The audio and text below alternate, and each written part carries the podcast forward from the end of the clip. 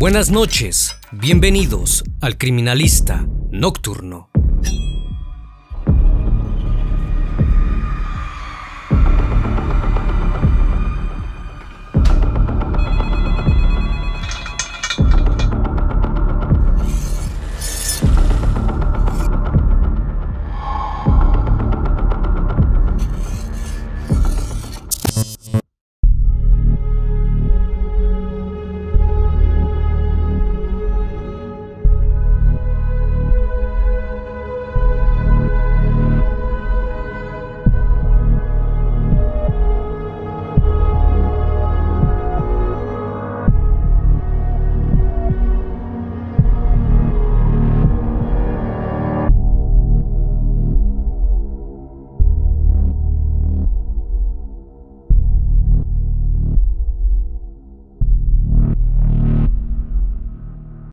Santiago de Chile, año 2006.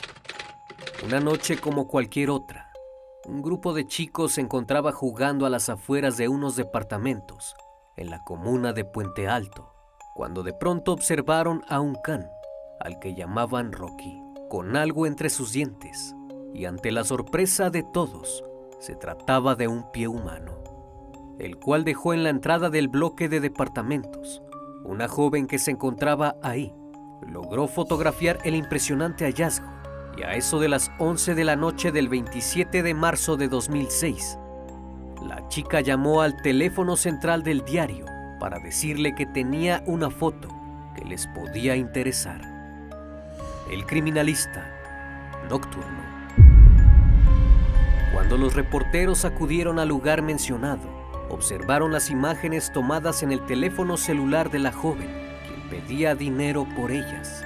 Mientras el reportero observaba las fotos, el fotógrafo ya había dado aviso a la policía, quienes a su vez notificaron al personal del servicio médico forense. Según los primeros reportes, los chicos dijeron que el can tomó la extremidad de un basurero de la villa Marta Brunet. Sin embargo, no le dieron importancia hasta que lo vieron de cerca. Cuando la policía arribó al lugar, encontraron un pie en buen estado y con un corte perfecto. No había signos de putrefacción ni mal olor. La incisión había sido hecha por alguien experto, según Jocelyn Díaz, la chica que quería vender la foto. Dijo que un auto entró y salió muy rápido, a tirar escombro y basura. Otros hablaban de una camioneta blanca, que en algunas ocasiones ingresaba al basurero a dejar desperdicio. La falta de cableado eléctrico permitió al asesino dejar la extremidad ahí. A la mañana siguiente, el fiscal de Puente Alto envió un grupo de policías para comenzar con el rastreo del sector. A pesar de la búsqueda, no lograron encontrar nada, hasta que a eso de las 7 de la tarde, un hombre que salía de su parcela vio a pocos metros de su entrada una bolsa de basura en la cual se podía ver un cráneo. El hombre sorprendido por el hallazgo llamó rápidamente a los carabineros para informar sobre la situación Horas más tarde, aquel cráneo fue levantado. Este tenía dos impactos de bala de un arma de 9 milímetros, uno en la frente, en el hueso frontal, y otro en la sien, en el hueso temporal. Además tenía cortes en el rostro. La nariz le había sido arrancada y la mandíbula había sido cortada y desencajada. Según los forenses, la data del deceso era de tres días. Para ese momento la única pista que tenía la policía era que aquella supuesta camioneta blanca que había entrado al sector a tirar basura. Lejos de eso no había nada más y aún no se establecía la identidad de la víctima. Por esa razón se creó un retrato hablado en las diferentes corporaciones, con pocos días de diferencia. El resultado de ello fue que la prensa mostró dos caras juveniles que poco tenían que ver entre sí cual dificultaba aún más la identificación. El dato entregado a la policía hizo que muchos comenzaran a buscar aquella camioneta. Por otro lado, la policía centró su atención en un hombre del lugar con antecedentes penales, quien tenía un historial delictivo por robo, además de un gran terreno de muchas hectáreas. Se trataba de Juan Antonio Molina Yáñez, quien figuraba como el principal sospechoso. Al inspeccionar su casa, encontraron algo que parecía incriminarlo, un arma de 9 milímetros. A pesar del esfuerzo de la policía, no lograron encontrar nada más, y cuando fue interrogado, su coartada coincidía a la perfección e incluso se podía corroborar. Así que tras ese intento fallido de resolver el caso, volvieron a centrarse en la investigación. El 29 de marzo fueron hallados dos brazos, los que les habían cortado las manos y arrancado dos tatuajes. En conjunto se hizo el hallazgo de dos piernas, a las que de igual forma les habían arrancado los tatuajes, excepto uno de Cúpido. Al día siguiente se encontró un pie izquierdo en un canal libre de malezas y a la vista de cualquiera. Ese mismo día la policía realizó un rastreo minucioso de la zona donde aparecieron los restos de la víctima. Metro a metro fue revisado. No se dejó ningún espacio sin observar y a pesar de la búsqueda exhaustiva, no encontraron nada. Pero extrañamente, por la tarde una mujer buscaba latas y botellas junto a su compañera en la avenida Santa Rosa a la altura del 1404, a pocos metros de la localidad Francisco Colaine, cuando vio una bolsa de nylon negra que tenía un fuerte olor a podrido. Cuando la abrió llamó a su amiga, pues se dieron cuenta que al interior había una mano, a la que le habían quitado las huellas dactilares. Los policías no daban crédito al descubrimiento, pues horas antes habían registrado la zona y nadie había presenciado la bolsa. Cuando los policías acudieron al lugar volvieron a registrar la zona y fue entonces que encontraron otra bolsa negra con la otra mano. Pero inesperadamente la temperatura era inferior a la ambiental, lo que quería decir alguien había estado repartiendo las partes de un cuerpo que tenía almacenado en algún frigorífico. En este punto se manejaban dos hipótesis, un ajuste de cuentas de grupos rivales o una secta satánica que estaba esparciendo los restos para causar miedo. El día 3 de abril, una mujer que caminaba por una calle poco circulada de San Bernardo encontró a las 7.30 de la mañana un bulto sospechoso al interior de una bolsa verde. Sin embargo, no le dio importancia y se fue a trabajar. Terminando su jornada laboral, la bolsa continuaba en el mismo lugar, al acercarse observó lo que parecía ser un trozo de piel y rápidamente se le vino en mente el caso que recién estaba investigando la policía, así que decidió llamar a los carabineros. A los pocos minutos, más de 30 investigadores llegaron hasta San Bernardo para descubrir que dentro de la bolsa estaba un torso humano. El tronco no tenía vísceras ni glúteos, le faltaban los tatuajes y por supuesto estaba frío. La putrefacción que presentaba era inusual, lo que daba indicios que el cuerpo había estado en refrigeración. Las partes íntimas estaban intactas, por lo cual reducía la posibilidad de que las causas hubieran sido por problemas pasionales. Cuando el cuerpo estaba completo, procedieron con la identificación del ADN y de esta forma pudieron comprobar todos los restos pertenecían a la misma persona. Poco se podía avanzar con la identificación de la víctima, ya que no tenía las huellas dactilares completas. Aún así, el 5 de abril a las 6 de la tarde, personal del laboratorio de criminalística logró rearmar los colgajos de las huellas dactilares de algunos dedos y de esta forma lograron plasmarlas en la ficha de cadactilar. También se pudo comprobar que el autor del crimen realizó dos disparos en la nuca y después procedió a seccionar el cuerpo, probablemente con una sierra, para finalmente lavar los trozos cuidadosamente y algunas partes fueron conservadas en refrigeración. Total el cuerpo fue seccionado en 10 partes. Se calculó que la víctima tenía una altura de 1.72 metros y 27 años de edad aproximadamente. La pista a seguir era el tatuaje de Cupido que tenía en el antebrazo derecho, que de acuerdo a la calidad artesanal de la tinta y del dibujo, podría tratarse de un grabado realizado al interior de una cárcel.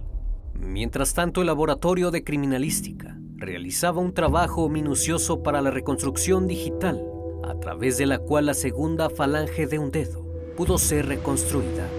Por fin había una pista certera que servía para compararla con los archivos de recintos penales y del registro civil. Los investigadores empezaron a cotejar con los más de 30.000 archivos de la Policía Civil, ya que había altas probabilidades de que contara con antecedentes penales. Los esfuerzos del asesino por permanecer en la impunidad estaban a punto de desmoronarse. Los datos de las huellas dactilares cotejados dieron como resultado la fotografía de Hans Pozo Vergara, un joven de 20 años, quien había sido recluido en la cárcel de San Miguel el 5 de enero de 2006 y que años antes había estado en prisión por robo. Los primeros llamados telefónicos a los familiares de Hans no dieron buenos resultados, pues nadie tenía contacto directo con él. No había un hogar definido al cual llamar, por lo que el perfil de la víctima se fue complicando. Pronto se dieron cuenta que el chico realmente era un muchacho de la calle. Lo único que se sabía era que dormía en un camión y que era conocido como el Rucio. Y en Santa Rosa, entre los paraderos 27 y 30, lo llamaban Julipi, donde era conocido principalmente por su timidez y sus tatuajes, además de que aseguraban que el chico era drogadicto. Cuando la policía logró dar con el paradero de la madre de Hans, Ada del Carmen Vergara, fue llevada de inmediato a la comisaría de San Jerónimo en Puente Alto para interrogarla. Ahí manifestó que no tenía ningún contacto con su hijo desde hacía años, pues lo había abandonado desde que tenía dos años. Hans Hernán Pozo Vergara nació el 2 de julio de 1985 en la comuna de Independencia en Santiago de Chile. Fue abandonado por el simple hecho de ser diferente a sus hermanos, ya que era rubio y de ojos claros. El aspecto del niño dejaba evidencia de que era fruto de una relación extramarital, pues todos sus familiares eran de tez morena. Por esa razón fue recibido por su tío Francisco Pozo y su esposa María Caro, quienes prácticamente lo criaron. En la vida de Hans todo era felicidad, hasta que a los seis años supo que su madre biológica lo abandonó cuando él tenía solo dos años. A partir de entonces su comportamiento cambió. Se puso rebelde y muy a la defensiva. Pronto comenzó a juntarse con malas amistades que lo fueron influyendo en las drogas y dejando de lado los estudios. Cuando tenía 14 años las cosas en la casa empezaron a perderse. Ante la situación sus familiares lo encaraban, pero él solo se quedaba callado y aceptaba lo que había robado. Registraba las billeteras de la familia e incluso llegó a vender sus ropas, sus zapatillas y útiles escolares con tal de juntar el dinero necesario para la dosis. Pero con el pasar del tiempo esto fue haciéndose una rutina, pues esta vez dejó de robar en casa comenzó a hurtar en las calles. Hurtaba en almacenes y en tiendas por esa razón fue detenido en varias ocasiones y algunas de ellas había ido a parar a la cárcel.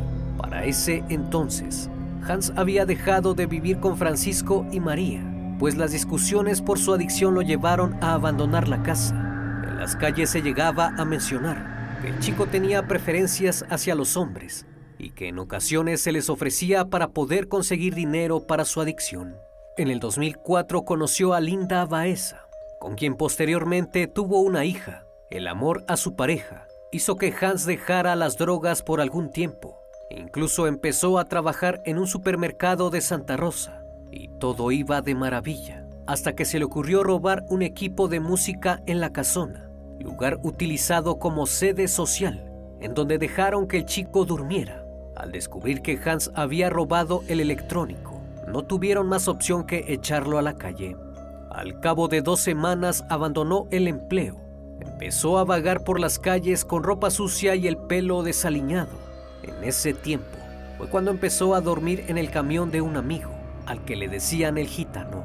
En el camión también dormía una pareja que no se llevaba bien con el chico, pues decían que solo se la pasaba fumando pasta base y salía corriendo como loco. Linda y su hija habían perdido todo contacto con él fue hasta que vieron su imagen en las noticias que volvieron a saber de Hans. Las investigaciones se centraron en ubicar las calles por donde había rondado Hans Pozo los últimos días y verificar si en verdad era consumidor de estupefacientes. Los exámenes toxicológicos practicados confirmaron el consumo de pasta base y cocaína, entre otras sustancias. El recorrido policial en campo confirmó las sospechas contra un sujeto que era heladero pues un joven que dormía a las afueras de un supermercado describió que Hans los últimos días tenía los bolsillos llenos de dinero. Aparentemente, le había robado una cantidad considerable de billetes al heladero de Venancia Leiva, quien según se acostaba a cambio de zapatillas o dinero. También contó un detalle clave. En los últimos días de vida de Hans, se vieron movimientos extraños en el lugar donde dormía junto a sus conocidos. En plena madrugada, un auto se estacionó frente a Pozo y el resto de los indigentes y se marchó. Al día siguiente, regresaron y preguntaron si sabían el paradero de Hans, algo que nunca había ocurrido mientras el joven vivió en la calle. Cuando el testigo se acercó, vio que se trataba del heladero. Posteriormente, un muchacho que había estado en la cárcel junto a Hans dijo que días antes lo vio muy desesperado y que dos días antes de que desapareciera, un vehículo en el que venían tres personas lo estaban buscando. Mencionó que le comentó a Pozo sobre esto y ahí le confesó que se había metido en un gran problema porque le había robado un teléfono celular y dinero al heladero. Hasta el momento la policía solo había identificado a un comerciante de helado en Puente Alto, quien aseguró conocer a Hans, pero nunca tuvo una relación más estrecha. No obstante, aquel chico dijo algo, que fue la pieza clave para encontrar al sospechoso. Mencionó que en una ocasión Hans le dijo que para juntar dinero tenía relaciones con un caballero del paradero 30 de Santa Rosa. Esto fue confirmado por otros sujetos que lo conocían, además aseguraron que tenía una relación con él. La investigación se ceñía para encontrar a este sujeto. La tarde del 7 de abril los investigadores y carabineros acudieron a la calle Venancia Leiva, esquina con Santa Rosa, en el paradero 30 de la avenida, donde apareció el negocio de heladería de Jorge Martínez, quien al momento no se encontraba. Sin embargo, fue citado a declarar para el día 11 de abril, pero la presión de los medios y de la población por resolver el caso de Hans Pozo hicieron que se montara un operativo, el cual ocurrió el 9 de abril a las 3.35 minutos de esa tarde, donde inesperadamente algo ocurrió y se desató el caos, ya que se pudo escuchar un disparo al interior del local comercial de Jorge Martínez, quien en esos momentos se encontraba con su hermano Robinson Martínez. Este aseguró que Jorge gritó que lo estaban asaltando. Cuando corrió a ver, observó a un sujeto que le estaba apuntando y le dijo que era policía. Miró hacia el suelo y vio a su hermano con sangre alrededor de la cabeza. Intentó levantarlo, pero este se estaba ahogando. Pidió a gritos una ambulancia, pero nadie se movió de su lugar. La asistencia médica no llegaba y a las afueras del local comercial había un caos. Los familiares de la víctima casi se fueron a los golpes contra los carabineros, porque supuestamente uno de ellos fue quien le disparó. Luego de unos minutos, Jorge Martínez había perdido masa encefálica y su hermano pensó que había fallecido. Cuando esto ocurrió, Robinson salió gritando que los ratis, o sea la policía de investigación, habían asesinado a su hermano y no los carabineros como algunos pensaban. La víctima fue trasladada al hospital, donde falleció debido a un paro cardiorrespiratorio, producto de la bala en el cráneo. No obstante, la policía dio la noticia que lo que había ocurrido al interior era que Jorge Martínez se había quitado la vida. Al lugar acudió su hermano mayor Miguel Martínez, después de ser informado que su hermano había fallecido. La historia dio un gran vuelco cuando éste recordó que la noche anterior Jorge le marcó y le comunicó que si algo le llegaba a pasar, dejaría dos sobres en el piano que debía entregar a su esposa Roxana Godoy. El policía que supuestamente le disparó a Jorge en realidad era carabinero, que estaba vestido de civil y no portaba su identificación al momento de lo sucedido.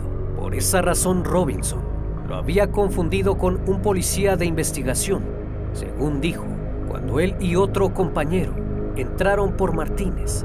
Este al verlos accionó su arma y se disparó en la cabeza. Por otra parte, Miguel partió la mañana del domingo hasta la casa de Jorge en San Joaquín. Se acercó hasta el instrumento musical lleno de polvo. Buscó con cuidado. Encontró un sobre lleno de papeles con instrumentos bancarios papeles de seguros contratados, dinero en efectivo, cheques y unas 20 hojas plagadas con la inconfundible letra de su hermano, recién fallecido. La carta era un escrito de 20 páginas redactada entre el 4 y 6 de abril. En ella aclaró su nexo con Hans Pozo. Supuestamente lo conoció en septiembre de 2005, afuera del edificio de la municipalidad. Pozo se le acercó y le dijo que quería hablar con él. El muchacho se identificó como Juan Carlos y le señaló que le habían dicho que él era su padre. Después recordó que hace algunos años había tenido una relación con una chica que había quedado embarazada. La edad del joven coincidía con el tiempo. Por esa razón pensó que el chico decía la verdad. Esa era la explicación que Martínez daba sobre la relación que tenía con la víctima. En todo momento omitió cualquier dato relacionado a una relación íntima, misma que sería la causante de que quizás el muchacho amenazara a Jorge todo lo sucedido entre ellos a manera de extorsión. En cuanto al crimen, relató que Hans Pozo le había robado su celular del auto y lo había amenazado con quemar su local si no le daba dinero. Supuestamente pensó que estaba ante un problema mayor, así que se dirigió a la comisaría y al llegar vio a un carabinero que estaba vestido de civil a las afueras de la comandancia. Fue entonces que le contó el problema que tenía y este a su vez le preguntó que dónde podían ubicar al joven y qué características físicas tenía. Luego de recibir la información, le dijo que él y otro colega lo podían ayudar con su problema, dándole una buena lección. Un carabinero le preguntó dónde lo podían encontrar en esos momentos Martínez le dijo que a las afueras del supermercado o en el hospital, ya que en cualquiera de los dos lugares se alojaba.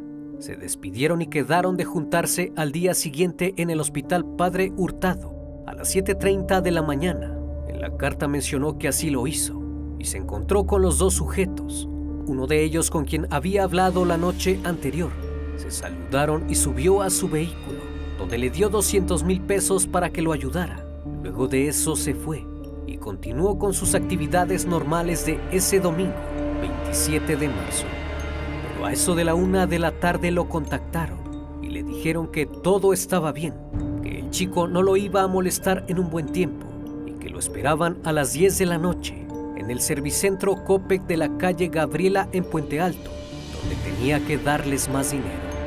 Precisamente ese día por la noche fue cuando hicieron el descubrimiento del pie por alguna extraña razón, supuestamente Jorge Martínez intuyó que se podía tratar del chico, así que comenzó a preocuparse aún más, a ponerse ansioso y nervioso, pues si alguien llegaba a descubrir que él había sido el causante de tal crimen, tanto la prensa como sus conocidos, quien tenían un buen concepto de él, lo hundirían y lo harían pedazos.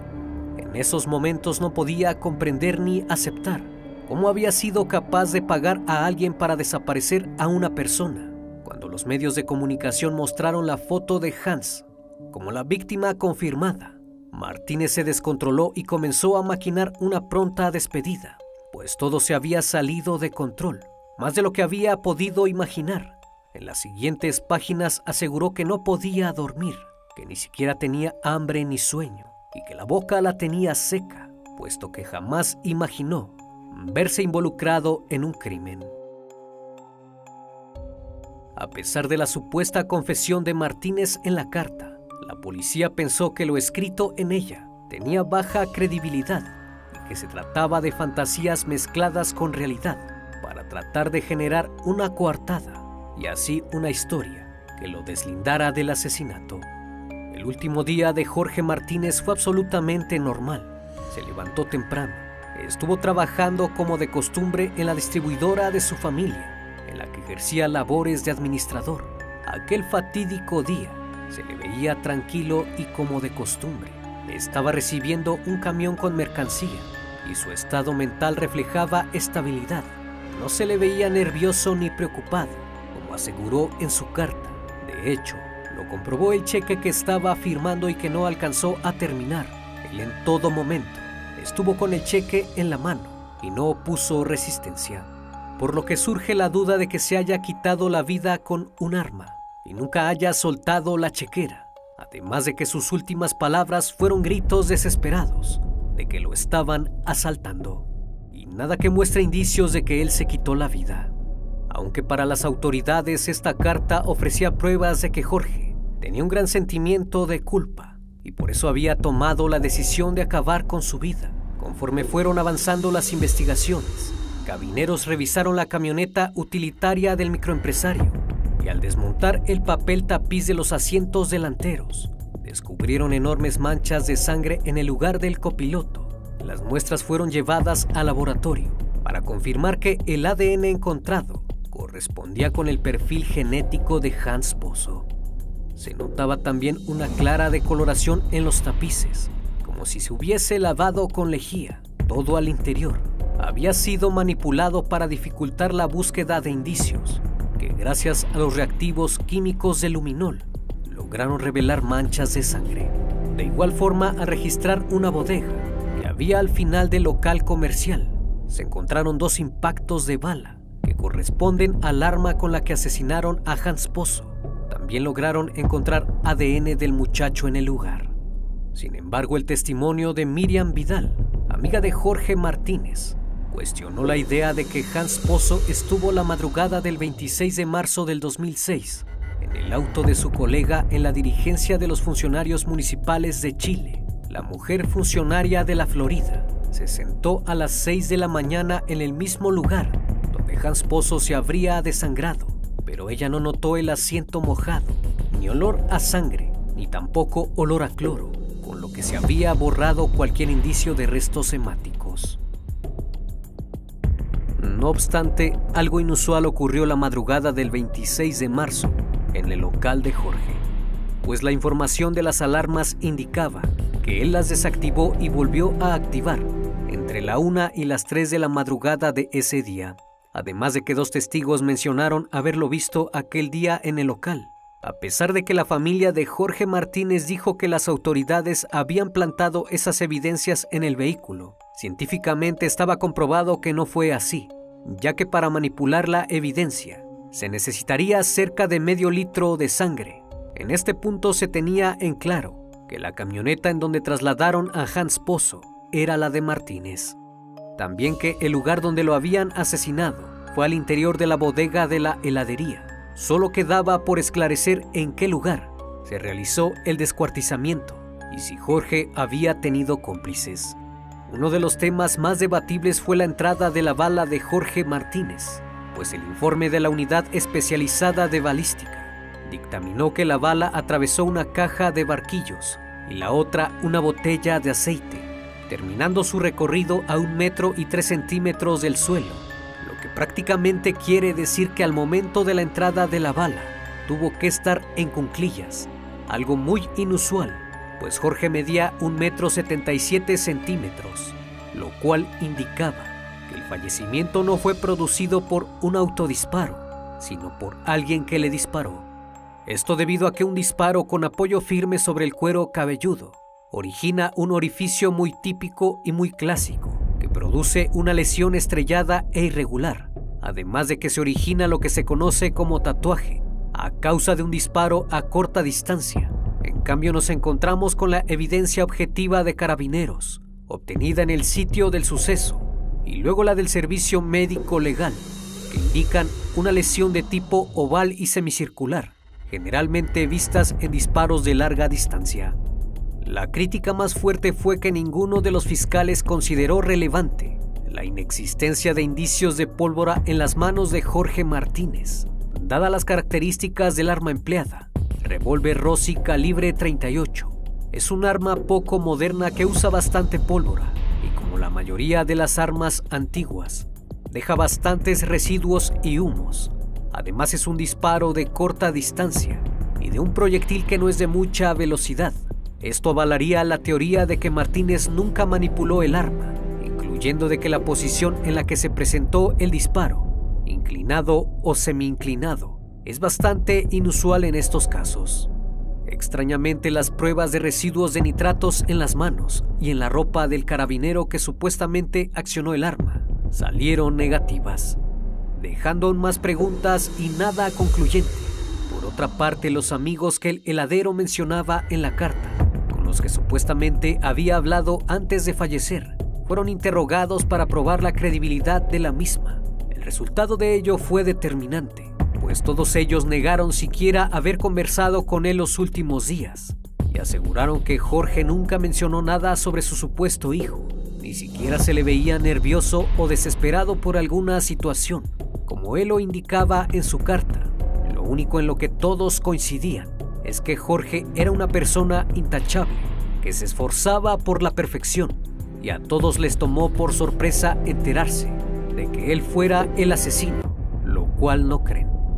Pues aseguraron que Martínez nunca hubiera tenido el coraje para asesinar y descuartizar a alguien, uno de los interrogatorios que sorprendió a todos fue el del publicista llamado Francisco González, un homosexual al que Martínez había abordado en el centro de Santiago.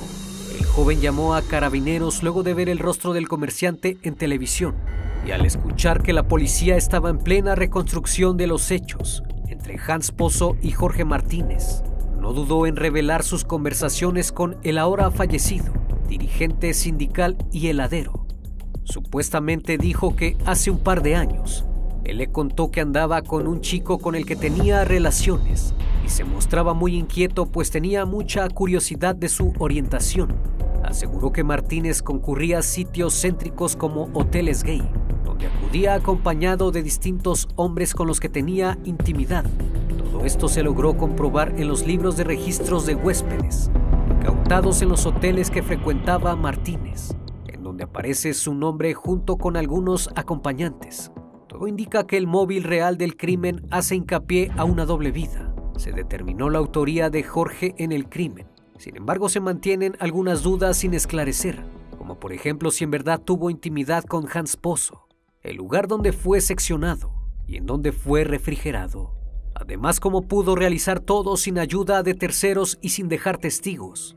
Muchos coinciden en que las acciones realizadas al cuerpo de Hans para esconder su identidad, como el arrancarle los tatuajes, la nariz y las huellas dactilares, además de los cortes limpios y perfectos, así como su distribución, corresponden a alguien con experiencia y con una mente enferma. Todos estos elementos hacen pensar que fue alguien con amplios conocimientos en la materia quien realizó este acto. El veredicto final fue que él se quitó la vida al sentir que sería descubierto en una relación con otro hombre y que debido a las amenazas por parte de Hans al contar sobre su relación, se vio orillado a asesinarlo. Hasta el día de hoy, hay quienes piensan que esto no fue así y que la policía trata de encubrir algo mayor. ¿Qué piensas tú?